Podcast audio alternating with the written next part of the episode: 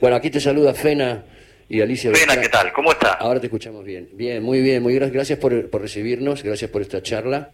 Este, estamos aquí en Radio Nacional desde Buenos Aires, Alicia Beltrami, mi compañera y yo. Hola, hola, hola. Hola, ¿qué tal? Muy bien. Bueno, estamos, eh, Encantado. estamos y hablando, eh, voy a usar la misma palabra para decir, estamos nosotros muy encantados con tu música, eh, que acá, acá en Argentina no es tan conocida y, y nos parecía muy, muy interesante poder charlarlo con vos. Este, poder, este, te- por supuesto te voy a hablar en argentino, así que en vez de tú te voy a decir vos. y como digo yo siempre, eh, hemos tenido muchos colegas y muchos amigos maravillosos y no hacemos entrevistas sino charlas, que es lo que me gusta decir. Eh, antes que nada quiero preguntarte, estás en este momento en la isla, ¿no? En, en Cuba. Y, Sí, aquí estoy. y quiero saber cómo está la cosa por allí. A ver, contame Bueno, un la poco. cosa, la cosa no está nada bien, como deben saber, eh, desde varios puntos. Bueno, desde el punto de vista eh, de la salud, que es lo que más nos preocupa hoy en el mundo entero, está quizás en el peor momento Cuba, que Ajá. empezó bastante bien. Pero bueno, ahora hay, hay bastante casos, aunque hay una vacuna por ahí que está avanzando. Pero en este momento estamos como en el pico. Esperamos que espe- esperamos salir más o menos para quizás para el mes de octubre y quizás llame mucho mejor para el mes de noviembre entre la combinación vacuna y, y todo, pero ahora estamos estamos en el mes peor, peor. Eh, eh, agosto fue el peor mes de, de todos eh, respecto al COVID. Y después, bueno, Cuba como siempre, entre sus altos y sus bajos, eh, políticamente nada, nada muy bien en este momento, económicamente mucho menos. Eh, y bueno, socialmente un poco de cosas cocinándose, pero nada que sale, eh, que termina de cocerse, y entonces bueno, estamos en un stand-by bastante, bastante raro. Nosotros aquí estuvimos viendo algunas movilizaciones que se hicieron, etcétera. Yo, yo he ido muchas veces a Cuba, yo adoro tu país, eh, amo tu país, amo la gente, amo eh, la, la música y el arte de Cuba. Y, y lo, lo que observo, no sé si estoy en lo cierto o no, o las últimas veces que he ido, es que, eh, a- es que algunos cambios deberían empezar a ver ya. No sé, Claro. si, no sé si ya se produjeron o si se están por producir, o si vos ves y vislumbras que se van a producir. Bueno, pasa que siempre en eso están hace mucho tiempo, ya, ya empieza a ser demasiado, demasiado tiempo. Claro. desde que se anuncian los cambios a que aparece algún cambio que no es exactamente el cambio, sino una variante muy edulcorada del cambio, eh, pasa mucho tiempo.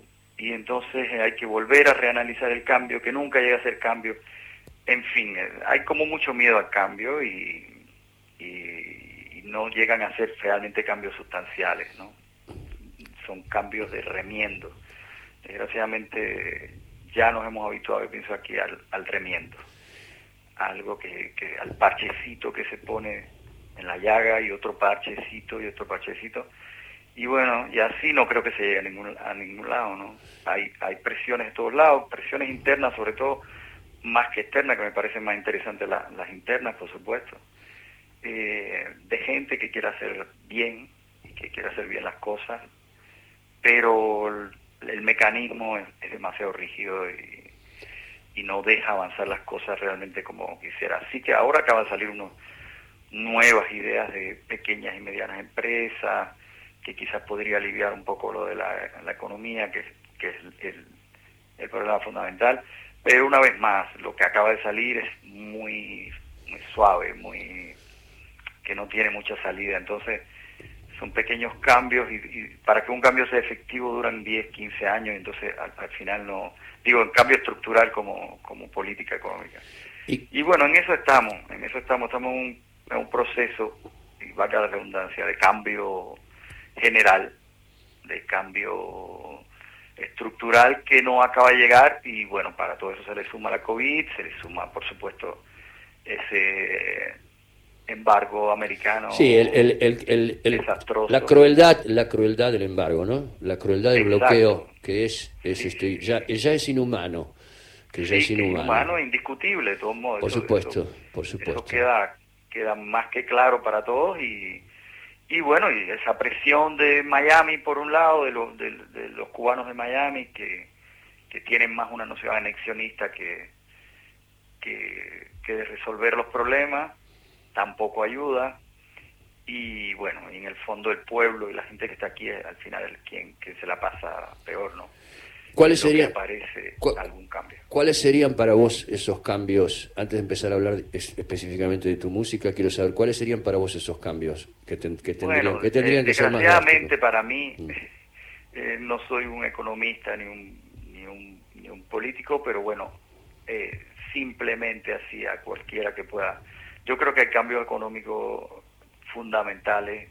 Eh, Cuba es un país totalmente agrícola que no se trabaja la tierra eso ya a simple vista es algo que, estructuralmente es, un cambio radical y que tiene que haber y que no se atreven y que no, no acaban de hacerlo porque sabemos que el sistema social cubano, el sistema socialista no no no implica, no ve como una solución la, ningún tipo de, propiedad privada, lo cual eh, al, al parecer, de hecho, después de tanto y tanto y tantos años, no funciona. Entonces hay que buscar alguna alguna alternativa con gente que, que aquí quiera hacer cosas, gente en Cuba muy capacitada, que pudiera ser capaz de hacer cosas. Por ahí habría que existir un cambio, hay cambios políticos evidentes, absolutamente evidentes que tienen que ocurrir, eh, de, de, libertad de expresión, de libertad de prensa, de libertad de, de generales, que, que sin eso no, no puede funcionar una sociedad realmente no puede funcionar una sociedad solo con un discurso de un solo partido, de un solo de una sola manera de ver las cosas, ¿no? Eh, y, y lo que lo, que lo que más tristeza da es que al final hay gente aquí que quiere hacer las cosas bien, que quisiera intentarlo al menos. Hay gente aquí que quisiera poder, hay economistas, científicos, intelectuales que, que quisieran apoyar a que, a que todo se pase bien, sin que tenga que ser eh, injerencia de ningún otro país, sin, sin que perdamos las buenas cosas que, hemos podido tener después de todos estos años. Pero el mecanismo, te, digo, es, demasiado rígido y toma mucho tiempo para, para zafarse. Hubo momentos que parecía que iba a ser y no, y en realidad no, y ahora mismo hay un estado un poco en el que la gente no empieza a no creer más que, va a ser posible y eso es fatal. Eso es fatal. Y yo la última vez que estuve, que fue en el 2017, 2017 fue la última vez que estuve, ¿sabes que noté? También noté que la juventud estaba muy descreída. Que, que, la épica de la revolución ya no tenía, este, no prendía en la, en la juventud. Noté, noté una, una especie de ansiedad de la juventud por mirarse afuera. Y como, el, y como el pueblo cubano es un pueblo tan orgulloso, tan extraordinario y que tiene, y que tiene tantos recursos, me dio un poco de pena eso. Un amigo, un amigo eh, que seguramente vos conocerás, este, que es Vicente Feliu. Claro. Vicente me dijo un día eh, en su casa, me dijo, una me dijo una, una, tomó una imagen que me la quedé para siempre. Dijo, una revolución es como una bicicleta, si no se mueve se cae, dijo. Eh, y, yo creo que en este punto estamos, ¿no? Por lo menos viéndolo desde afuera y queriendo tanto a tu país. Ahora hay em, algo que es también súper interesante de saber de Raúl, que es a los 25 años, 24, se fue de Cuba y pasó por Argentina, por Uruguay, por Francia. Desde Francia lanzó su carrera artística y ahí, desde ahí se hizo conocido en Cuba también. Vivió mucho tiempo afuera y después volviste a vivir a Cuba, ¿no? En el 2010. Eso es como muy muy curioso, y renovando ahí un poco esto, la nueva canción cubana con tu con tu música, con tu letra, con tu con tu arte. Sí, yo soy, yo soy yo pertenezco a la generación, yo cumplo 52 años ahora el martes y pertenezco a la generación que que, que pudiera volver a la generación que, que, nació, digamos, con la revolución y que de cierto modo se fue buscando nuevos horizontes como siempre pasó en nuestros países. Cuba es un país de inmigrados y inmigrantes constantemente, no hay que llevarlo toda la política. Y, pero que es una generación que quiso en, determinado momento volver y no, y no fui yo solo. O sea, hay muchos artistas en cuanto a músicos, simplemente podemos mencionar así gente muy conocida como, como que el Bijochoa, como David Torrens, como X Alfonso o, el mismo de Semer Bueno. Eh, somos más o menos de una misma generación que en un momento intentamos crear un, movimiento que se llamaba Urbanización, eh, que, que, fue una generación que volvió, que tenía ganas de volver, porque en definitiva es el país, es nuestro país, y que se sentía con la necesidad de aportar eh, cosas que, que, habíamos aprendido por ahí. Y eso también incluso se malinterpretó de cierto modo, no se, no se utilizó en buen sentido. ¿En, qué sentido se malinterpretó? Mm, éramos siempre los que se fueron, todavía lo somos, todavía lo somos. Somos los que hay cierto rencor porque nos fuimos, a pesar de que volvimos, eh, y entonces, o sea, la, no somos, digamos, los mejor vistos, no por todo, hay mucha gente que sí, pero a nivel institucional no somos los mejor vistos porque de cierto modo en esa en esa eh, rigidez de, un sistema un poco demasiado usado eh, hacemos parte de los que un día se fueron.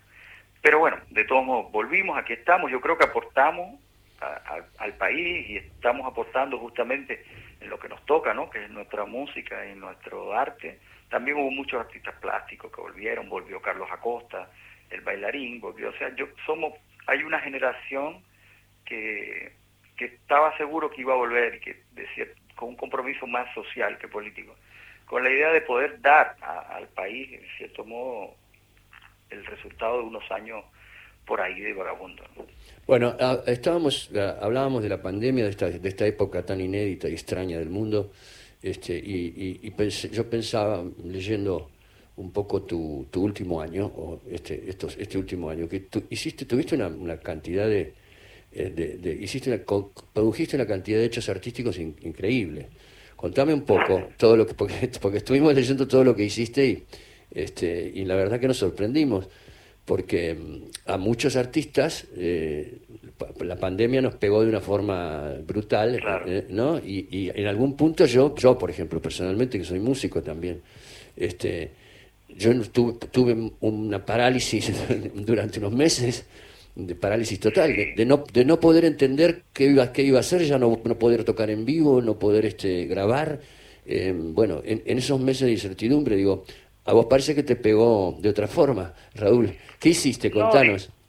sí, digamos que, que, a ver, yo tuve una, como tuve una vida muy, muy activa desde el principio del, del 2000 hasta, hasta los, el 2016, 17, hasta 18, donde di muchos conciertos y viajaba mucho por el mundo y, y hacía muchas cosas y producía a otros artistas y qué sé yo.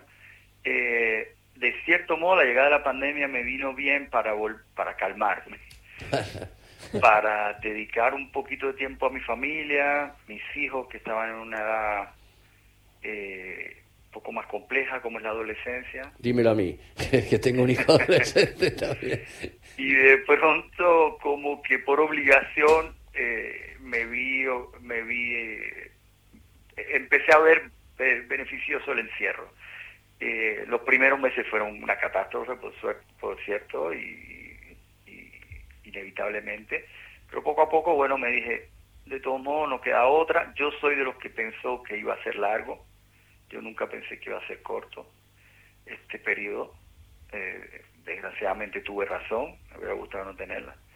Y así que me dije, mira, no me queda otra que hacer, que hacer cosas y, y bueno, tenía pendiente esta producción de en realidad es la música de una telenovela cubana que está al aire ahora, de 80 capítulos, o sea que de ahí, esa es parte de la banda sonora, que es un disco, pero también era hacer toda la música de 80 capítulos, lo cual es mucho, ah, ah, ah. Ah, no es, no es, no es, no es una, es, toda la banda sonora de los 80 capítulos, toda la música incidental, todo hiciste. Sí, exacto, todo, Eso, es, un trabajito. un trabajo. un trabajito es Durísimo. Uf. Sí, claro. Y entonces me tocó hacer eso, me dediqué, eh, eh, me, tengo un estudio ahí en casa y así que me encerré ahí y la parte más mala la pasé ahí.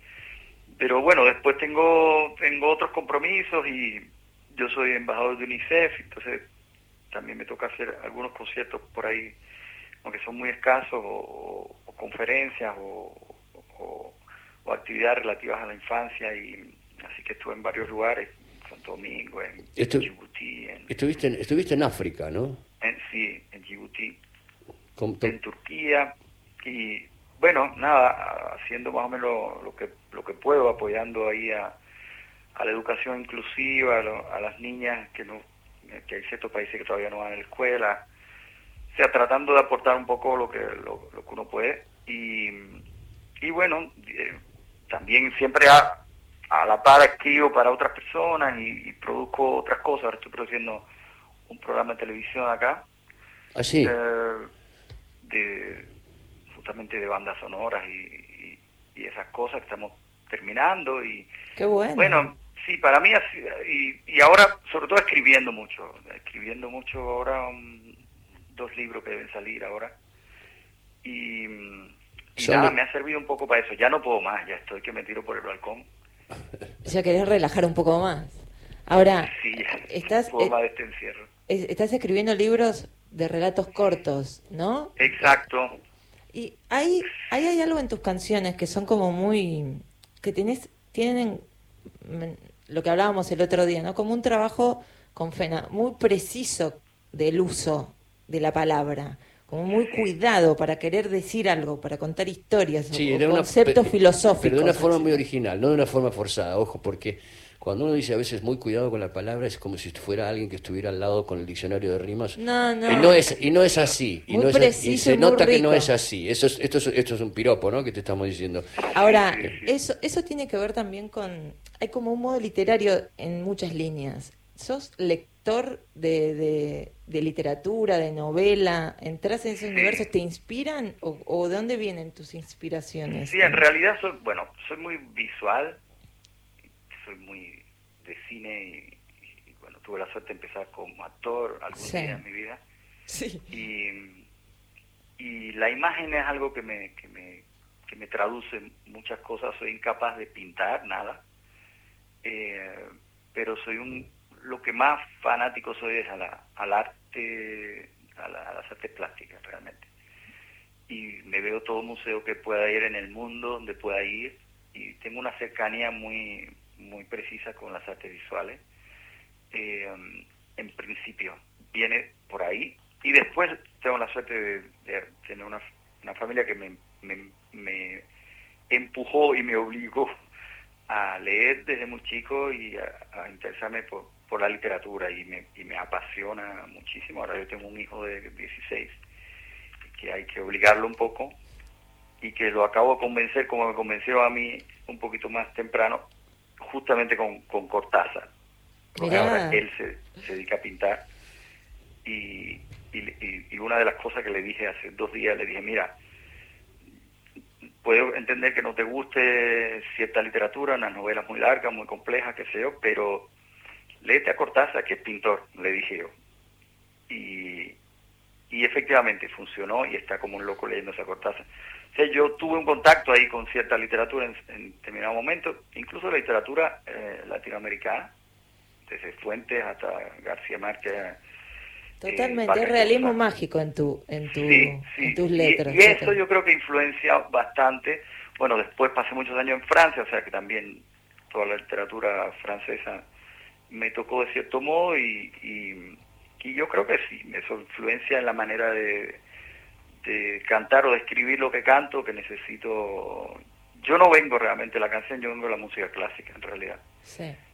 Eh, y empecé a hacer canciones porque un productor en Francia me lo, me lo, me lo, me lo propuso un día y empecé hice una empecé una carrera así pero eh, entonces la única manera que tenía de, de expresar esas cosas que tenía era haciendo así esos textos que no son para nada ni complejos ni muy intelectuales pero pero por, por lo menos hay una manera de contar ahí No, no, pero tienen, pero tienen un estilo, y eso es lo más difícil de lograr, y la canción en sí es un género literario menor, digamos, pero, Sí. pero, pero tiene, ti- tiene que tener cierta personalidad literaria también para que para nosotros, por lo menos para, para mí, este, sea interesante. Decís que venís de la claro. música clásica. Este, ¿Cómo es tu formación? ¿Qué est- est- ¿Estudiaste para director de, de- de- de orquesta? ¿Para- ¿Cómo fue la cosa? Sí mi formación viene de la música clásica sobre todo el canto clásico Ah, canto clásico. ah. Sí, sobre todo el canto clásico. Después, sí, en Francia estudié eh, también dirección. Eh, pero viene del canto clásico de una manera muy rara. Yo vengo del campo de, un pueblo perdido ahí que se llama San Luis, en Piedra del Río, y de una familia que nadie toca ni maracas, ni bailaban, ni nada, ni casa nada de música. Pero bueno, mí me dio por eso y tuve la suerte de que me dejaron un poco y, y un día descubrí la música clásica y me fascinó. Y bueno, alguien, yo sé que eso le va a parecer muy raro porque de la manera que canto esta canción que acabamos de escuchar ahora, no tiene para nada que ver con la música clásica. Eh, Ni con el canto clásico, claro.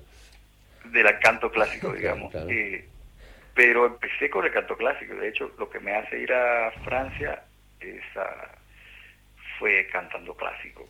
Y, y fui a estudiar el conservatorio de canto clásico. Eh, de hecho, ahora este año, si todo se arregla de que haya algún teatro abierto, hay un voy a hacer un concierto de música clásica que hace 30 años que no hago, eh, con la Orquesta Sinfónica acá de Cuba y, va a ser muy emocionante para mí porque creo que el momento es ahora. ¿Dónde va a ser eso? ¿Dónde va a ser eso? Bueno, nada más que se abra algún teatro, a mí me gustaría que sea en la Sala Martí. Ah, sí, la eh, conozco, qué divina. es una sala nueva, bueno, una antigua sala restaurada. Una, una, sala que restauraron, sí, sí, sí. Sí. y que es muy, muy, muy bonita, tiene una acústica bastante interesante y, me gustaría, pues, además, por todo lo que significa, porque era una sala donde ahí cantó, cantaban los padres de, de Plácido Domingo, que, venían a hacer mucha zarzuela Cuba, y, y, era un lugar donde se cantaba mucha, mucha música clásica, se hacía mucha música clásica. Y entonces nada más que se pueda, estoy posponiendo eso desde hace un año, quiero hacer ese concierto ahí. Entonces, nada, yo creo que la mezcla entre música clásica y unas ganas de decir y, toda esa relación que tengo con la imagen siempre me hizo empezar a escribir unas canciones así que, bueno, a veces gustan, a veces no, pero es lo que hago.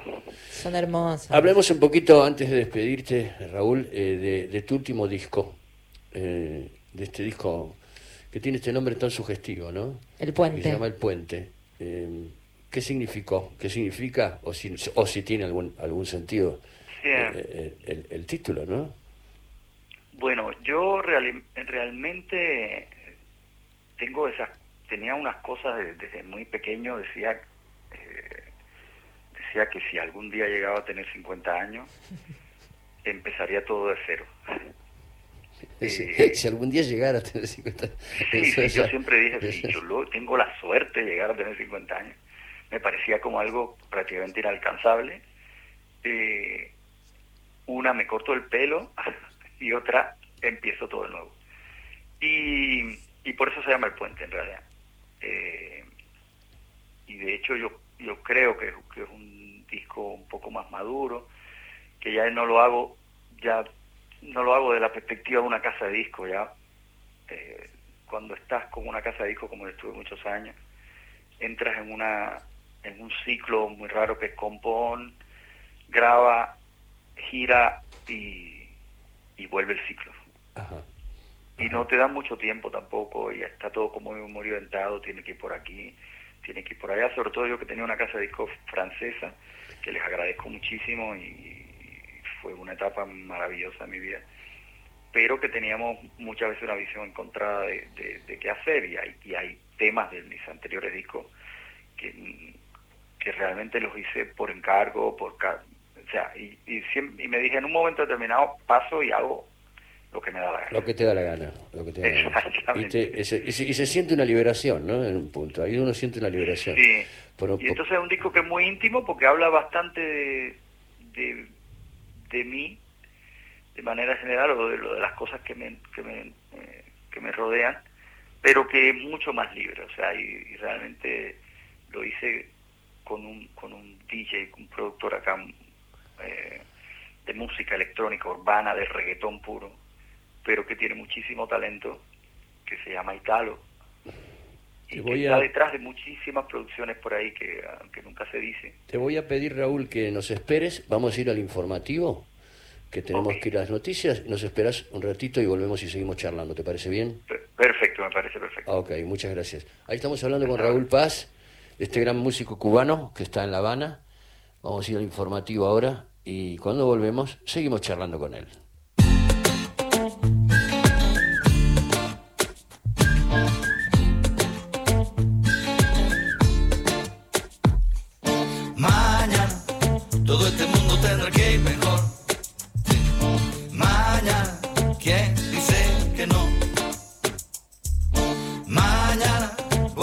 que siempre vuelven y dicen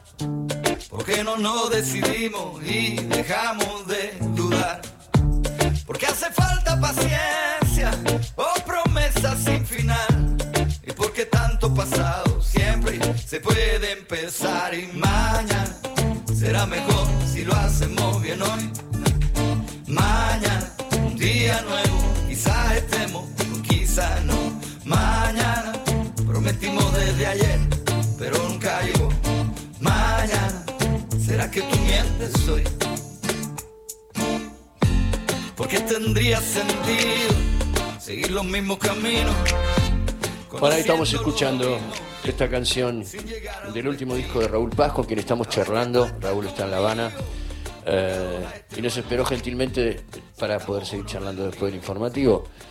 Está, estabas diciendo, Raúl, ¿estás ahí, no?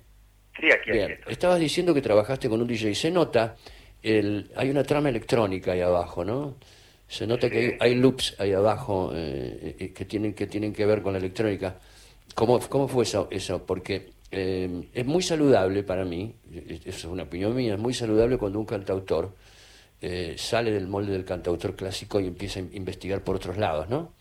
Así, que, así que me llamó mucho la atención eso. Contanos un poco esa, esa mezcla, cómo se produjo. Bueno, pues eh, hacía rato, el, yo tengo, hay un disco mío que, que, que, que, fue muy importante cuando empecé mi carrera, que se llama Mulata, y, y que fue un disco del 2003 eh, que se hizo ya con, con, con, con DJ, con productores de música electrónica en esa época, que eran productores de, que había conocido en Ibiza en la época, de todo el principio de esa música electrónica ahí a fondo. Y, y ese disco Mulata se hizo así, fue como un disco bastante revolucionario en ese momento.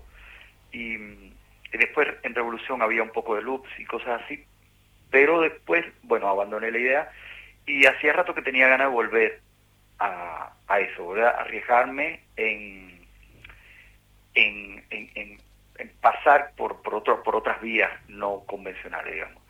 Y, conocí a este, a este, este muchacho que, que es extraordinario, se llama DJ Italo, y así que fluyó la energía muy rápido y decidimos hacerlo. Y además teníamos la pandemia, no nos podíamos ver mucho, entonces era bastante fácil de poder seguir enviando cosas y lo hicimos así y realmente fue fabuloso porque me inspiraba mucho lo que él hacía, le inspiraba las ideas que yo tenía y fluyó de una manera muy natural. Tengo tengo una, una duda, ¿cómo, cómo fue el proceso? Eh, vos armabas una canción con, con tu, instrumento, no sé si es el piano o la guitarra, este, y, y, luego eh, le mandabas la canción y él te proponía loops o, o, la trama electrónica abajo, ¿cómo fue el proceso? De todas las formas posibles, a, veces me mandaba loops, a veces yo le mandaba un tema.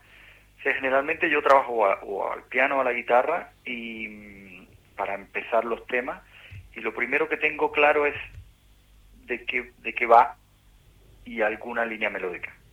A partir de ahí empiezo a construir.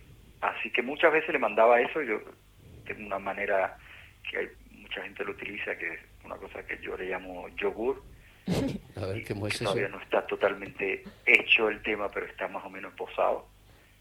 Eh, como un storyboard así, muy simple. Y a partir de ahí él trabajaba, o si no hacíamos lo contrario, incluso él me mandaba loops o, que yo las reestructuraba, las picoteaba también y, y las ponía al derecho, al revés, y armaba con eso una nueva loops que me inspiraba a, a hacer cosas. Y fluyó muy fácil, realmente fluyó muy bien y, y logramos en poco tiempo en realidad hacer un, pequeño disco de 10 canciones, que era lo que queríamos y probar a ver qué pasaba. Pero tenías las líneas melódicas y las letras escritas, digamos, es así. Sí, ah, no todas las letras, o sea, ah. las letras yo, yo las termino hasta el día que me voy a, que, que estoy en el estudio grabando la voz. y, muchas Claro, veces claro, claro, la vuelvo a grabar porque cambió otro pedacito. Pero sí está la idea muy clara de que va y, y ahí la voy construyendo con una línea melódica eh, más adelante. Ajá. Que además tiene una línea, digamos, porque es, son canciones pedidas para una novela, digamos, supongo que está basada también en, en temáticas, en los personajes, en la historia, ¿no? Sí, claro. eh, Para lo más difícil fue eso, porque yo quería hacer un disco bastante personal, Claro. pero al mismo tiempo tenía ese comando de hacer la música para una novela.